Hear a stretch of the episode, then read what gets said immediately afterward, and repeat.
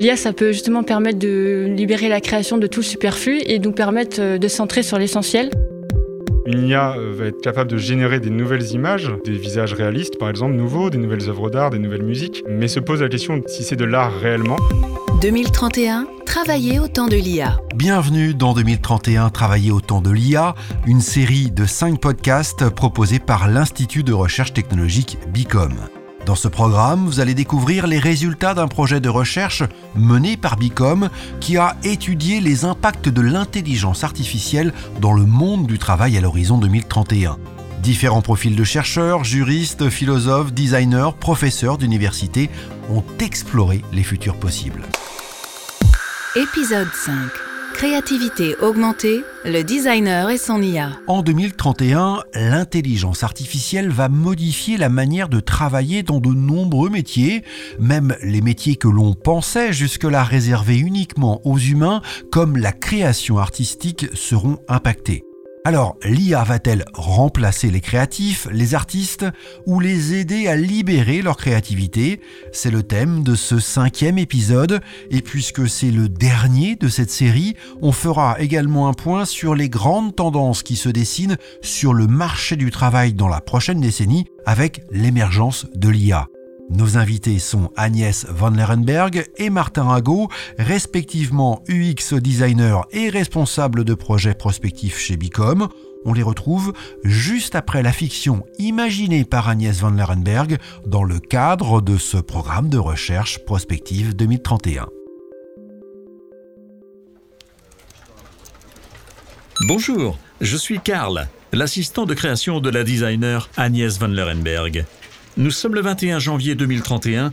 Je vous écris depuis le nouveau laboratoire de design de Bicom, où l'on m'a posé près du tableau d'idéation. Aujourd'hui, grâce aux données que j'ai analysées, deux créatifs, trois ingénieurs, deux responsables de vente et quatre chercheurs ont travaillé dans ce laboratoire sur un lancement de projet IoT. À leur arrivée, l'espace s'était configuré en fonction de leurs préférences pour les mettre à l'aise, puis à la fin de l'atelier, j'ai récupéré leurs notes et croquis gribouillés sur le tableau blanc pour établir une synthèse. Ce type de tâche fait partie de mon quotidien. Agnès m'a également entraîné à recopier le style de la marque Bicom, ou générer différents designs de stand, mais attention, je n'ai pas pour vocation de la remplacer. Au contraire, je l'aide à libérer son esprit créatif du superflu. Je sais que j'inspire de la méfiance, alors, pour vous convaincre que l'intelligence artificielle est un formidable moyen qui permet d'aller plus loin dans la conception, Agnès m'a demandé de rédiger un compte-rendu sur notre collaboration au quotidien. La créativité et l'imagination d'un homme dépendent de beaucoup de paramètres, tels que les goûts, l'éducation ou bien la façon de penser. Ces caractéristiques lui seront toujours propres. Ce qui change en revanche concerne le processus de création. Dans un premier temps, pour faire gagner du temps à Agnès, je réalise les tâches rébarbatives comme la retouche d'image ou l'optimisation d'un fichier graphique. Mais surtout, mon meilleur atout en tant qu'assistant, c'est de fournir des données pour aider le designer à mieux comprendre le client, à connaître ses goûts afin de personnaliser un produit et une expérience utilisateur. Agnès est une experte du sensoriel, du visuel et de l'action, mais grâce à moi, elle peut exprimer des concepts qui ne sont pas concrets ou qui sont invisibles.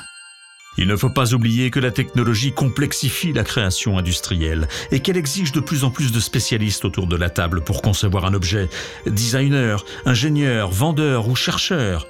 Aujourd'hui, Agnès ne travaille plus sur un simple produit avec un bouton on-off, mais sur un ensemble qui englobe un service complet et une expérience utilisateur. Une intelligence artificielle comme moi a donc une place importante pour aiguiller les créatifs à travers des choix de conception et lui rappeler les guidelines de la marque afin de garantir une cohérence parmi la ligne de produits. Et croyez-moi, ces détails font la différence sur le marché. Finalement, ma principale qualité en tant qu'assistant est de rester discret et de ne pas bousculer toutes les habitudes de travail. Alors, vous m'adoptez?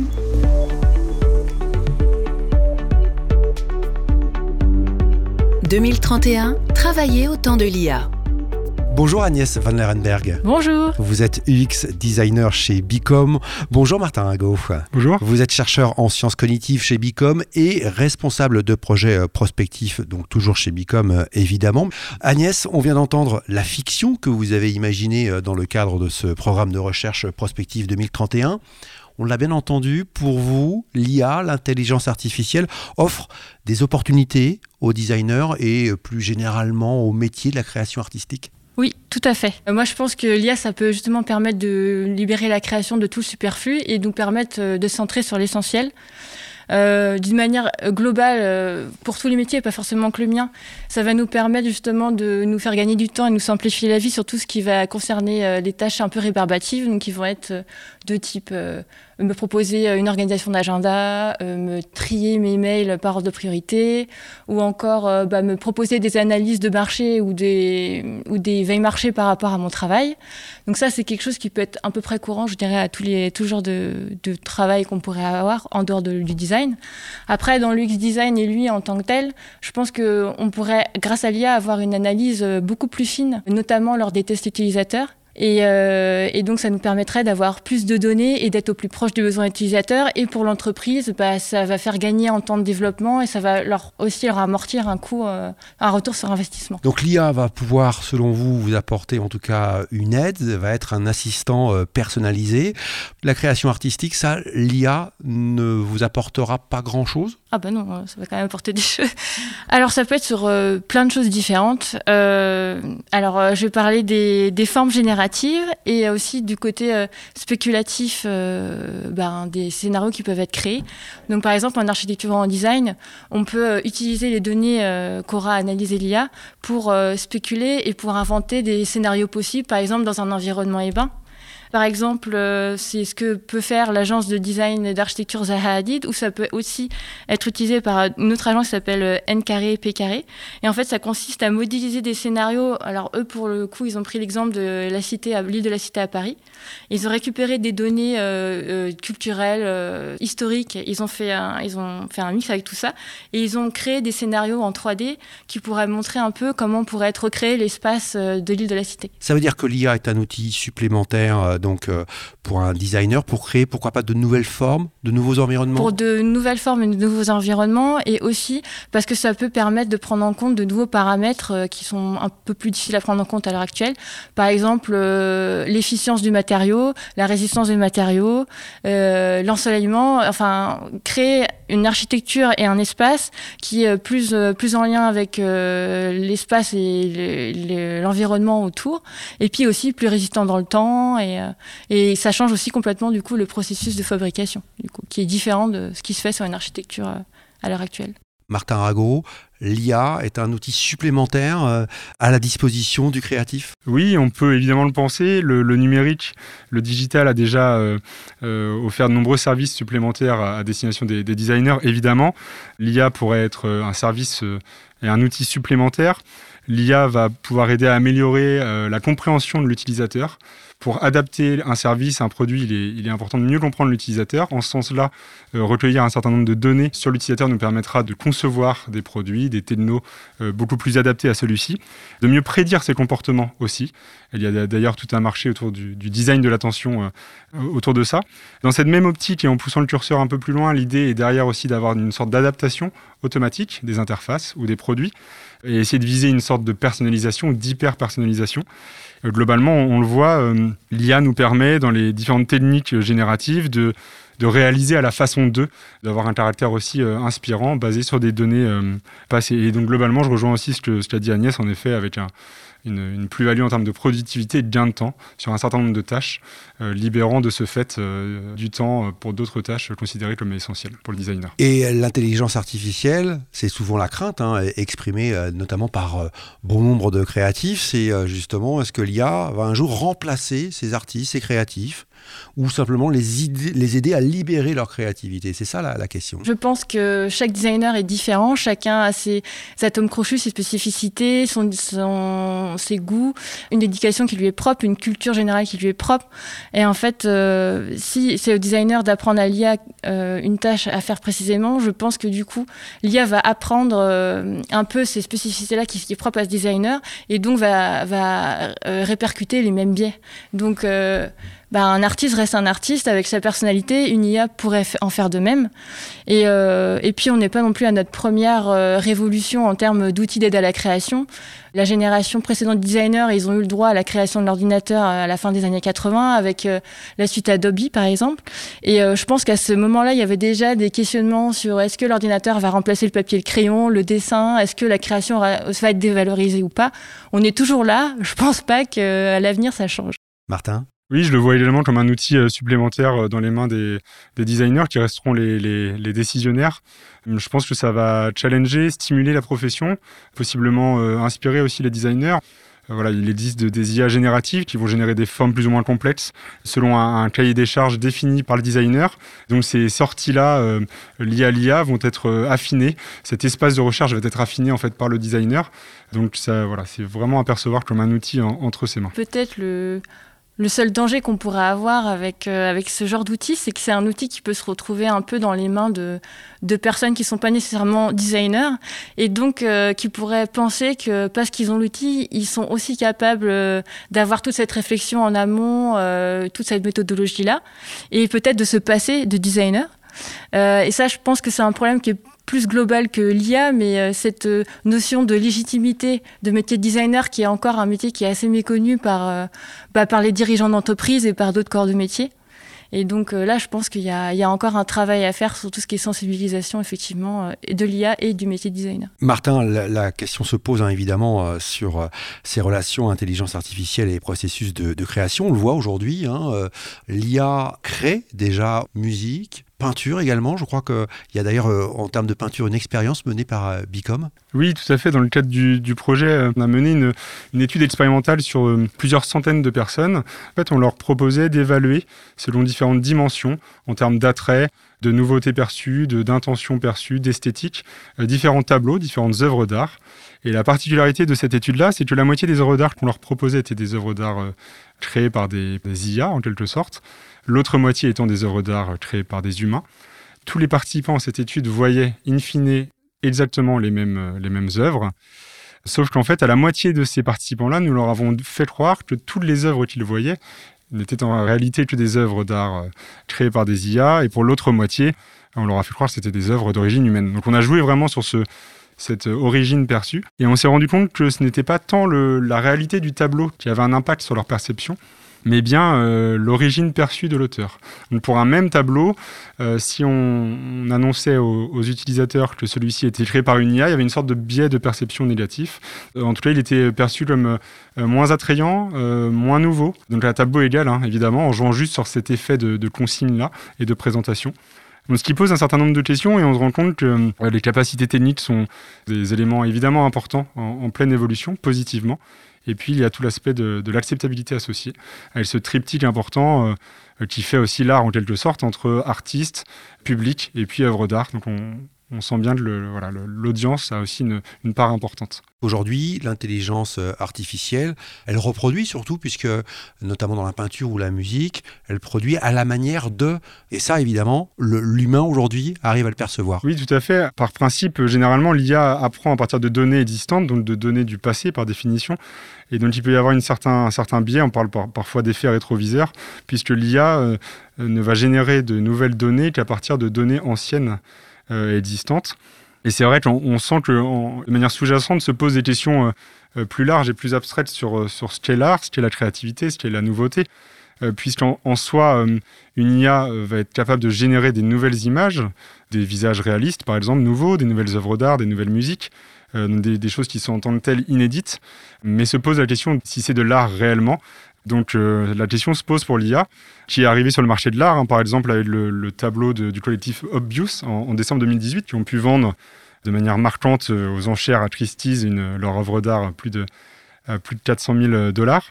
on voit que l'IA arrive sur le marché de l'art, mais se pose encore la, question de l'intégration et de la perception de celle-ci. Ça soulève euh, évidemment des, interrogations, euh, notamment euh, si l'IA est, trop présente dans le processus de création. Est-ce qu'il n'y a pas un risque de standardisation également? Oui, le, risque existe en effet, puisque en ce sens-là, se basant sur les données du passé, des phénomènes de rupture et d'innovation réelle semblent plus complexes proposés par l'IA. Cela laisse à penser que L'IA n'étant actuellement pas dotée de sens commun ni de capacité d'abstraction, il est plus difficile pour celle-ci, entre guillemets, de proposer quelque chose qui sort des codes, voire de casser les codes, ce qui semble être encore un peu l'apanage et le privilège de l'être humain. Mais c'est vrai que ça pose des, vraies questions en termes de créativité. Vous avez euh, tout à l'heure, Martin, euh, parlé justement de, cette IA peut-être capable demain de rivaliser avec l'imagination et la créativité d'un être humain. Ça sera possible? C'est une bonne question. Euh, L'IA actuellement n'a pas d'intention. Il est d'ailleurs bon aussi de rappeler, on a, souvent cette dichotomie légitime et, classique d'opposer l'IA à l'être humain. Derrière l'IA, il y a quand même de, l'humain, et que ce soit des artistes, des développeurs, des codeurs. A un cahier des charges qui est prévu, il y a une programmation derrière, et donc même derrière les œuvres d'art étant d'origine d'intelligence artificielle, il y a un être humain derrière, un artiste qui a des intentions. On sent que cette, dichotomie-là et cette frontière n'est pas si évidente. Et bien que les métiers, même les métiers à, composante créative, euh, soient de plus en plus euh, challengés par euh, cette arrivée de l'IA, il semblerait que ce soit encore le privilège de l'être humain la création présentée, Martin, Agnès, souvent comme le dernier bastion du cerveau humain. C'est ce qui se joue aussi lorsqu'on parle d'IA et de création artistique. Oui, ce qui est intéressant euh, quand on parle d'intelligence artificielle, c'est que on parle euh, en premier lieu d'humain. Euh, c'est-à-dire que si on, définit ce qu'est une intelligence artificielle, on doit de manière parallèle définir ce qu'est une intelligence humaine, voire un être humain tout simplement. Quelles sont ses caractéristiques propres? Qu'est-ce qui fait que nous sommes humains et, non pas une machine? Hum, Ces questions se posent d'autant plus avec l'augmentation des performances de l'intelligence artificielle qui arrive progressivement sur des tâches que l'on pensait spécifique à l'être humain. Ou réservé à l'être humain. Exactement. Donc on, se rend compte que voilà, ça, ça, les, frontières bougent et ça pose des questions passionnantes sur nos identités propres, des questions euh, presque ontologiques. Euh, sur ce qu'est la nouveauté, de ce qu'est la créativité, qu'est-ce que l'imagination, est-ce qu'elle est le, réellement le privilège total de l'être humain. Donc euh, ça, laisse place à de nombreuses questions philosophiques, entre autres, hyper passionnantes à, à décrire et à essayer de dérouler. 2031, travailler au temps de l'IA. On va conclure cette série de cinq podcasts avec vous, Martin Rago. Quelles sont les, grandes tendances de fond sur le marché du travail là, qui euh, ressortent de ce programme de recherche prospective 2031 mené par euh, Bicom? On rappelle hein, ce programme donc mené entre 2019 et 2020. Le premier point, c'est que les compétences des travailleurs pourraient être euh, amenées à être modifiées. En tout cas, il y aurait une forme de, transfert des compétences ou de requalification, avec d'une part une forme de spécialisation accrue ou d'hyper-spécialisation sur certains corps de métier, entre autres euh, proches de, l'intelligence artificielle. Et puis également, euh, de manière presque paradoxale mais, mais parallèle, un caractère généraliste très important demandé pour les salariés et les employés. Cette capacité à pouvoir communiquer, à être dans la créativité, à, avoir cette capacité d'analyse transverse. C'est d'ailleurs euh, des résultats que l'on a observés aussi dans une enquête euh, menée par Bicom au sein du projet. On a interrogé euh, environ, environ 1000 personnes sur ces différentes questions et leur perception du futur de l'IA dans le monde du travail. Les compétences majeures qui ressortaient aux yeux des, participants et qui semblaient euh, vraiment euh, essentielles pour 2030-2031 étaient justement ces capacités de, jugement, de prise de décision, et puis également ces capacités de, créativité qui sont euh, propres à l'être humain. Voilà pour les aspects de compétences. En termes d'organisation et de conditions de travail, on peut penser que l'IA va déjà modifié des choses et, va continuer de, faire bouger un peu les, frontières avec une, volonté euh, globale de, faire baisser cette pénibilité au travail, euh, ce qui est une promesse importante évidemment de, l'IA, même si certains risques peuvent être associés comme une sorte de surcharge mentale, informationnelle, liée à, ce surplus d'informations euh, disponibles dans l'environnement de travail, et puis peut-être sur certains aspects une forme de perte de marge de manœuvre aussi pour l'être humain. En tout cas, globalement, si on regarde les tendances de fond, euh, certaines tendances peuvent être citées, comme l'extrême fragmentation du, travail, forme de taylorisme 2.0, une automatisation grandissante avec des tâches euh, à faible valeur ajoutée qui vont sensiblement diminuer, et puis une forme de polarisation des qualifications, et puis euh, une tendance aussi à l'individualisation, ce qui n'est pas forcément l'individualisme. Hein. L'individualisme, c'est en quelque sorte du, chacun pour soi, l'individualisation, c'est plutôt du chacun ses choix ou chacun son choix, ce qui est un petit peu différent. Et ces éléments-là peuvent être aussi reliés avec les, tendances, entre autres, de ce qu'on appelle de quantified self, donc de, d'auto-mesure ou de mesure de soi, avec euh, l'augmentation grandissante de, différents capteurs, entre autres de capteurs physiologiques. Et on voit ici que euh, dans les, tendances observées, ce big data ou ces données ou ce plus grand nombre de données disponibles ne serait plus forcément tourné vers l'extérieur, mais serait aussi euh, tourné vers l'intérieur pour mieux comprendre le salarié et, l'employé. Martin Rago, quelle IA aujourd'hui défend Bicom? Est-ce que vous défendez une IA particulière? Bicom défend une IA responsable et plus globalement un, numérique responsable, c'est-à-dire soucieux de maximiser, d'optimiser les impacts positifs et, de, réduire en parallèle les impacts négatifs associés aux, différentes technologies, avec cette volonté et cette conviction qu'il est important dans le développement technologique euh, et dans la recherche technologique de renverser le paradigme. il est pertinent désormais de de ne plus vouloir développer une technologie et d'étudier ensuite son acceptation dans la, dans la société, mais de recueillir au plus près des utilisateurs leurs désirs, leurs volontés, et, essayer de, de, partir en premier lieu des problématiques environnementales, sociales, sociétales, pour ensuite euh, observer les, les, technologies qui pourraient euh, y remédier. Merci à Agnès van Lerenberg et Martin Rago d'avoir répondu à mes questions. C'était le dernier épisode de cette série 2031 Travailler au temps de l'IA, un podcast Bicom. Bicom est un institut de recherche technologique qui explore, conçoit et fournit des innovations aux entreprises qui veulent accélérer leur compétitivité grâce au numérique. N'hésitez pas à commenter et à partager ce programme. Merci de votre écoute.